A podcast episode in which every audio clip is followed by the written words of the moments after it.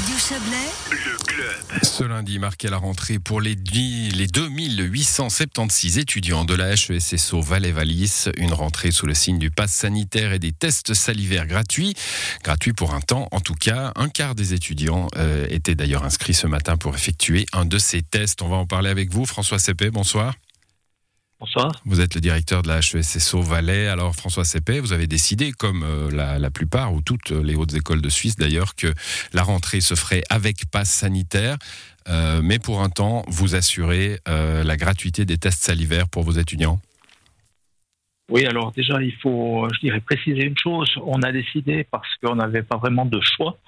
Euh, L'ordonnance fédérale nous donne la possibilité soit d'enseigner à deux tiers de la capacité, ce qui n'est pas possible, notamment avec les formations pratiques qu'on donne, soit euh, d'introduire le pass sanitaire.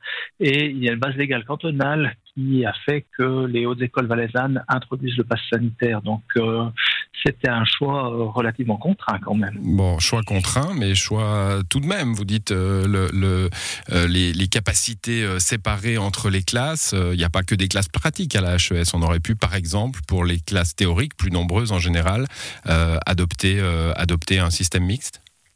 Ah oui, vous adoptez un système mixte et puis vous n'arrivez pas à contrôler les gens quand ils rentrent dans les bâtiments parce que d'un seul coup, vous avez des gens qui peuvent rentrer sans le pass et euh, être soumis à la limite de capacité et à côté, vous avez des gens qui rentrent avec le pass. Vous contrôlez comment? C'est juste pas Hmm. possible techniquement et, et- et- et concrètement. C'est bien ça le souci. Mais du coup, vous allez le contrôler, ce pass sanitaire? Alors nous faisons des contrôles avec euh, une entreprise qui est là pour ça, Ça, des contrôles de type euh, aléatoire mais régulier. Et effectivement, euh, les jeunes et moins jeunes peuvent être contrôlés dans nos bâtiments.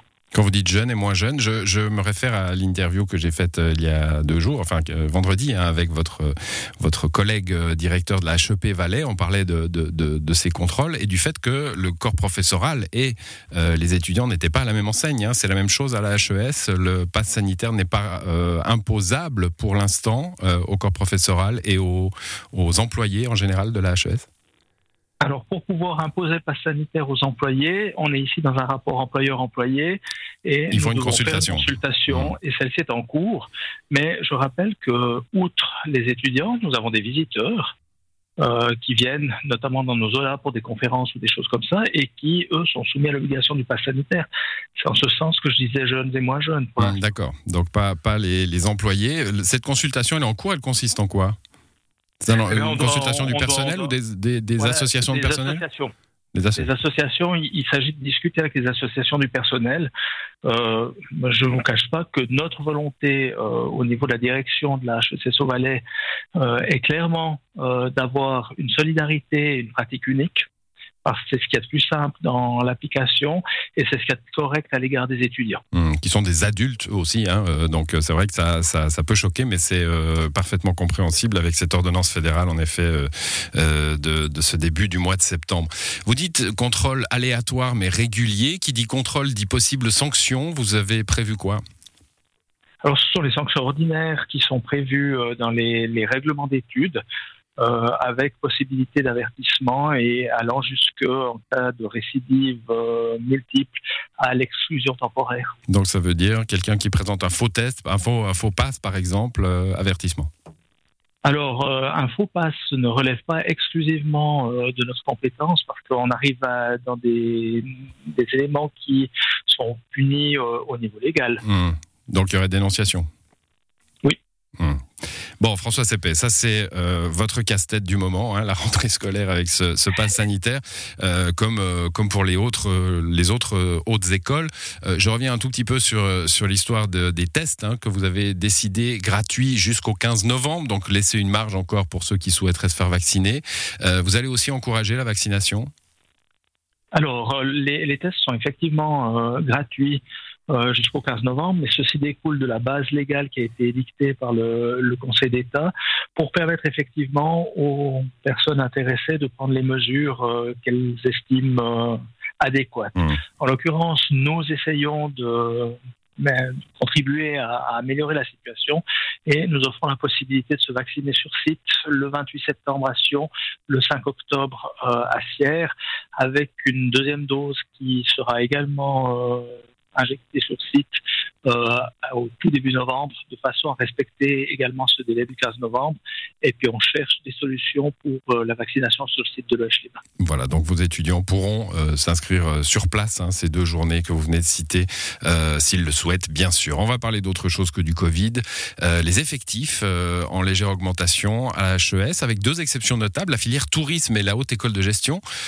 tourisme, ça, peut, ça peut être inquiétant. Hein, 15%, non, qu'est-ce que je raconte 25% de diminution d'inscription pour un secteur aussi important que le tourisme en Valais? Oui, alors on pense que dans l'analyse qu'on en fait, qu'il y a un effet lié à la pandémie. On y revient malheureusement. on se rend bien compte que le monde touristique est un des secteurs les plus impactés par les effets négatifs de, cette pandémie.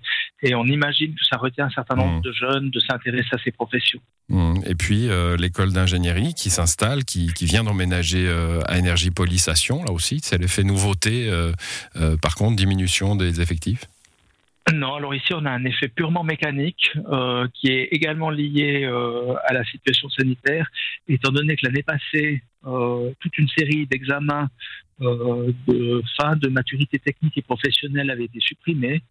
Euh, il y a un nombre plus grand euh, d'étudiants qui a pu rentrer l'année passée et on revient simplement dans le flux normal puisque cette année les examens ont eu lieu de hmm. façon euh, habituelle. Bon, le campus Énergie Police, euh, je le disais, cette rentrée c'est l'inauguration de ce, nouveau campus. Il y a aussi des nouveaux locaux pour la physiothérapie à, à les bains des projets en cours pour la haute école d'art et la haute école de santé du côté de l'hôpital de Sion. il y a là une, une, diffusion des lieux et des ambitions alors, euh, la diffusion des lieux, elle est, je dirais, historique. On a plutôt, on essaie plutôt de, regrouper euh, les choses, même si euh, c'est pas, pas toujours simple parce qu'il a aussi, il y a des bases légales qui fixent euh, les lieux dans lesquels nous devons donner les, formations.